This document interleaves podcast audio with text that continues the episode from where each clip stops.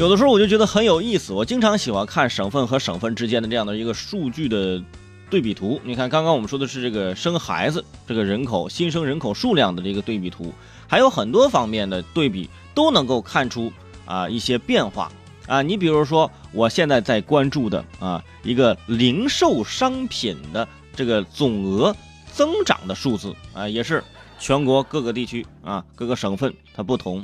你比如说啊，呃，在过去这第一季度啊，二零一九年的第一季度，嗯，咱来看看啊，安徽、江西、云南三个省份的这个零售总额增长了百分之十一点一，啊，是并列第一位，增长率是并列第一位，啊，福建、湖北、河南三省份的增速分别是啊十点八、十点五和十点四，紧随其后，而这个总额呢？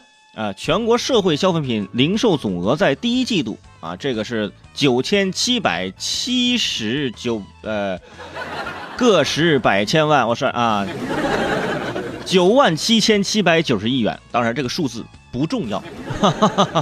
而梳理三十一个省份社会消消消费品这个零售总额的增速数据，你会发现，有这个安徽呀、江西呀，还有云南呐、福建、湖北、河南、四川、湖南。浙江、河北十个省份是跑赢全国的，嗯，而且里面关于这个食品的消费这个增长，湖南进步非常快，在这一点上，湖南就没有落后过啊。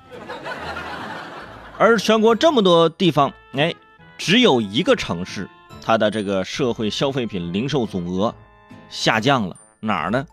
天津啊，同比增长了是百负百分之二点六。而且我大概看了看它里面的详细的数字，在粮油食品这一类上，直接下降了百分之十六点二。什么情况？都节食、健身呢？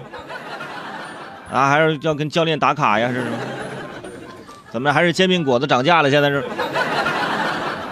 直接下降百分之十六点二。这个这个消费，就感觉最近啊，天津的朋友应该都开始在减肥了啊。因为一下子下下下降这么多，肯定是这个饮食上就有控制，对不对？